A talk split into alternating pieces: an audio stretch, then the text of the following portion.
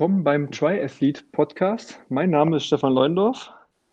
Ich bin Christian Kramer.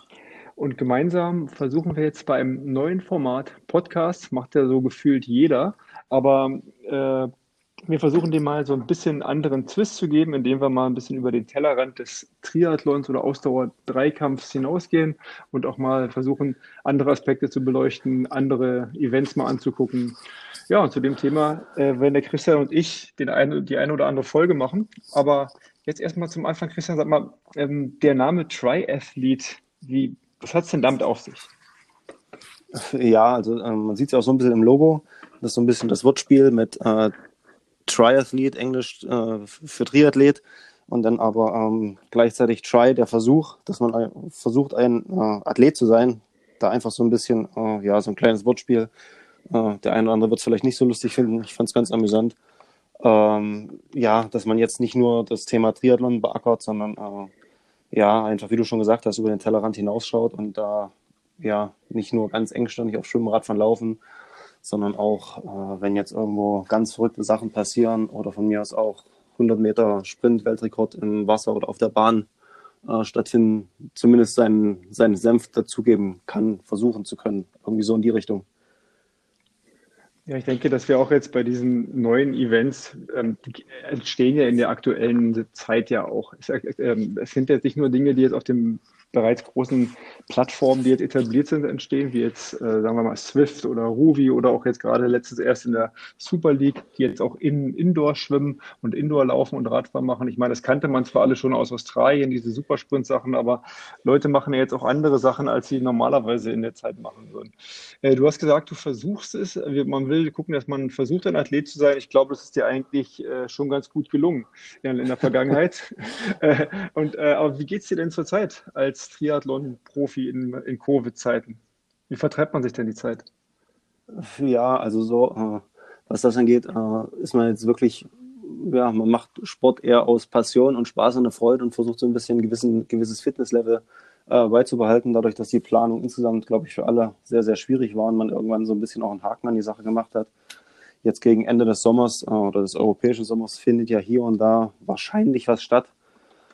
Ähm, ansonsten war es schon schwierig, glaube ich, auch für alle, da so ein bisschen äh, die, Lust, die Lust hochzuhalten. Ich habe das, denke ich, ganz gut geschafft. Hoffe, dass ich jetzt noch ein Rennen machen kann, äh, Anfang September in die Landesmeisterschaften in Sachsen-Anhalt über die Mitteldistanz, äh, die Hölle von Kuh. Ein bisschen, nicht ganz die originalen Streckenlängen von der Mitteldistanz, äh, leicht weniger Radfahren, dafür deutlich mehr Höhenmeter, als vielleicht der Schnitt hat. Und ja, so versucht man zumindest, sich so kleine Ziele zu stecken in nicht ganz normalen äh, Saison bzw. Sommer, wie, wie man es sonst so gekannt hat. Das ist richtig, die kleinen Ziele sind es immer. Und ich glaube, ich hatte ähm, dir oder auch mal anderen Leuten gegeben, den Tipp, auf die kleinen Ziele zu achten, wenn es jetzt darum geht, auch so eine verrückte Sache, die jetzt ja immer häufiger gemacht wird von vielen Athleten, dieses sogenannte Everesting. Ähm, da fahren Leute, wie gesagt, äh, auf 8848 Meter Höhe, also die Höhe des Mount Everest, immer im Berg hoch und runter. Und äh, ich glaube, da gebe ich auch immer jedem den Tipp, sich immer auf die kleinen Ziele zu konzentrieren. Das heißt, den, der nächste Berg oder auch die nächste Abfahrt. Und ähm, du hast ja auch ein Everesting gemacht, richtig? Ja, ich habe es äh, durch dich kennengelernt und habe inzwischen äh, eins auf der Rolle gemacht, auf Swift, wo ich es äh, erst kennengelernt habe sozusagen und habe dann aber verrückterweise auch eins draußen gemacht an einem leicht undankbaren Berg äh, in Leipzig, wo es jetzt äh, mit Bergen eher rar aussieht und äh, kenne da zumindest die Drin- und Draußen-Geschichte würde es gern vielleicht irgendwo nochmal machen, aber an, einem etwas dankbaren Berg, wenn das nochmal draußen stattfindet. Ja, da haben wir, haben wir uns ja so ein bisschen schon lose verabredet für Mauna Kea. Aber ähm, das wäre natürlich aus zwei Gründen ganz äh, nett. Also für mich immer nochmal aus einem persönlichen Grund, aber da muss ich ja wirklich nur 2,1 Mal hochfahren dann, weil der wirklich mit 4200 Metern ist man ja schon fast da.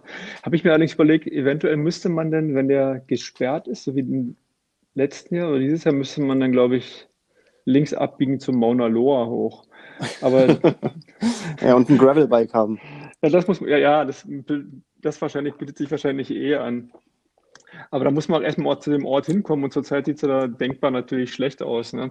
Ich meine, du hast jetzt einen Haken an, an die Sache, an die, die Saison 2020 gemacht, bis auf die, dass du noch so eine Kuh-Aktion machst, also die Hölle von Kuh habe ich gelesen. Ja. Äh, Gibt es da noch was darüber hinaus? Oder weil ich habe gesehen, es gab noch auch interessant, weil du bist ja auch jemand, Christian, der nicht nur Ironman macht, sondern auch tatsächlich Sachen wie jetzt den Ventoux-Man, den Alp d'Huez Triathlon und gerade jetzt am Wochenende war der ähm, Triathlon du Madeleine. Das ist, glaube ich, ein Triathlon, der auch bei den Col de Madeleine geht. Das weiß ich, weil der Diego van Leuder Zweiter geworden ist. Aber was ich eigentlich fragen wollte, ist, gibt es noch andere Events, auf die du jetzt noch schaust in diesem Jahr?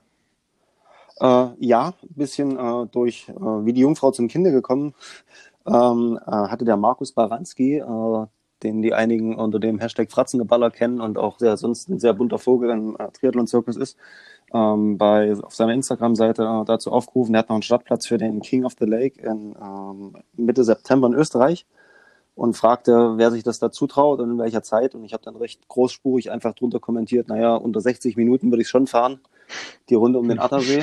Und äh, hatte sich dann daraufhin auch gemeldet und gesagt, hier, dann äh, ja, lass Taten folgen hat mir dann den Stadtplatz versorgt und dann werde ich dann äh, Mitte September äh, möglichst probieren, die Runde um den Attersee möglichst schnell unter 60 Minuten, die 47 Kilometer, was es glaube ich sind, ja, das einfach das in die Tat umzusetzen, was ich da ein bisschen angekündigt habe sozusagen.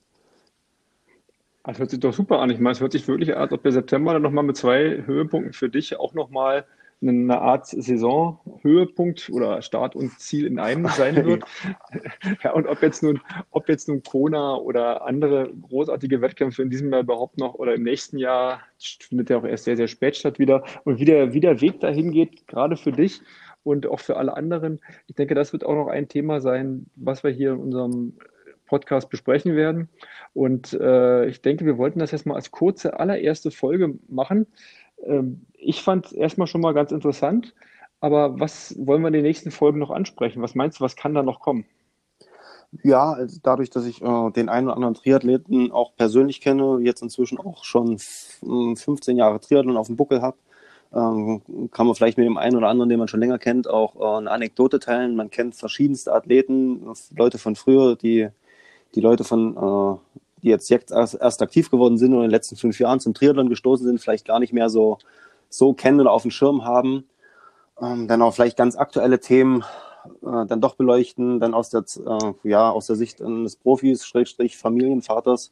Ich meine, äh, du hast auch zwei Kinder, bist äh, voll berufstätig, machst das äh, als Hobby mit äh, sehr, sehr hohem Leistungsanspruch an dich selber. Ähm, bei mir ist es aktuell noch ein bisschen mehr dass man sowas einfach beleuchtet, weil ich glaube, die äh, meisten oder ich hoffe, dass sich einer oder andere damit noch eher identifizieren kann, wenn so äh, das Thema Familie ja nicht nur nebenher läuft, wie es vielleicht bei dem einen oder anderen ist, sondern dass man das möglichst äh, rund für alle unter einem Hut bekommt, was ja denke ich auch ganz wichtig ist für die für die eigene Leistung, dass da wirklich alle dahinter stehen, dass es nicht nicht nur geduldet ist, sondern äh, mitgelebt wird.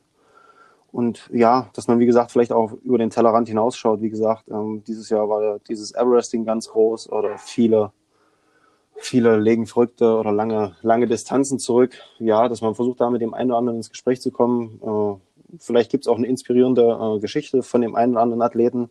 Muss man einfach mal schauen, wen man da so ranbekommt, wie schnell, wie und was. Und ja, vielleicht auch hier und da eine Erinnerung schwelgen. Muss man einfach mal gucken, was sich, was sich so ergibt und wie sich entwickelt.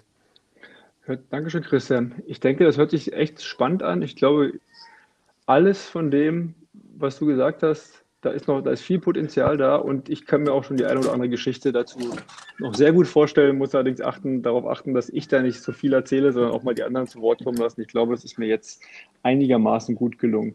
Äh, danke an alle fürs Zuhören und ich hoffe, hat euch ein bisschen Lust gemacht auf mehr und ihr findet uns natürlich dann so, dass jetzt alles klappt, wie wir es wollen, auf den, auf den einschlägigen Plattformen Spotify, Soundcloud, Apple, Google, ich weiß es noch nicht. Wir spielen da erstmal rum und kommen erstmal rein.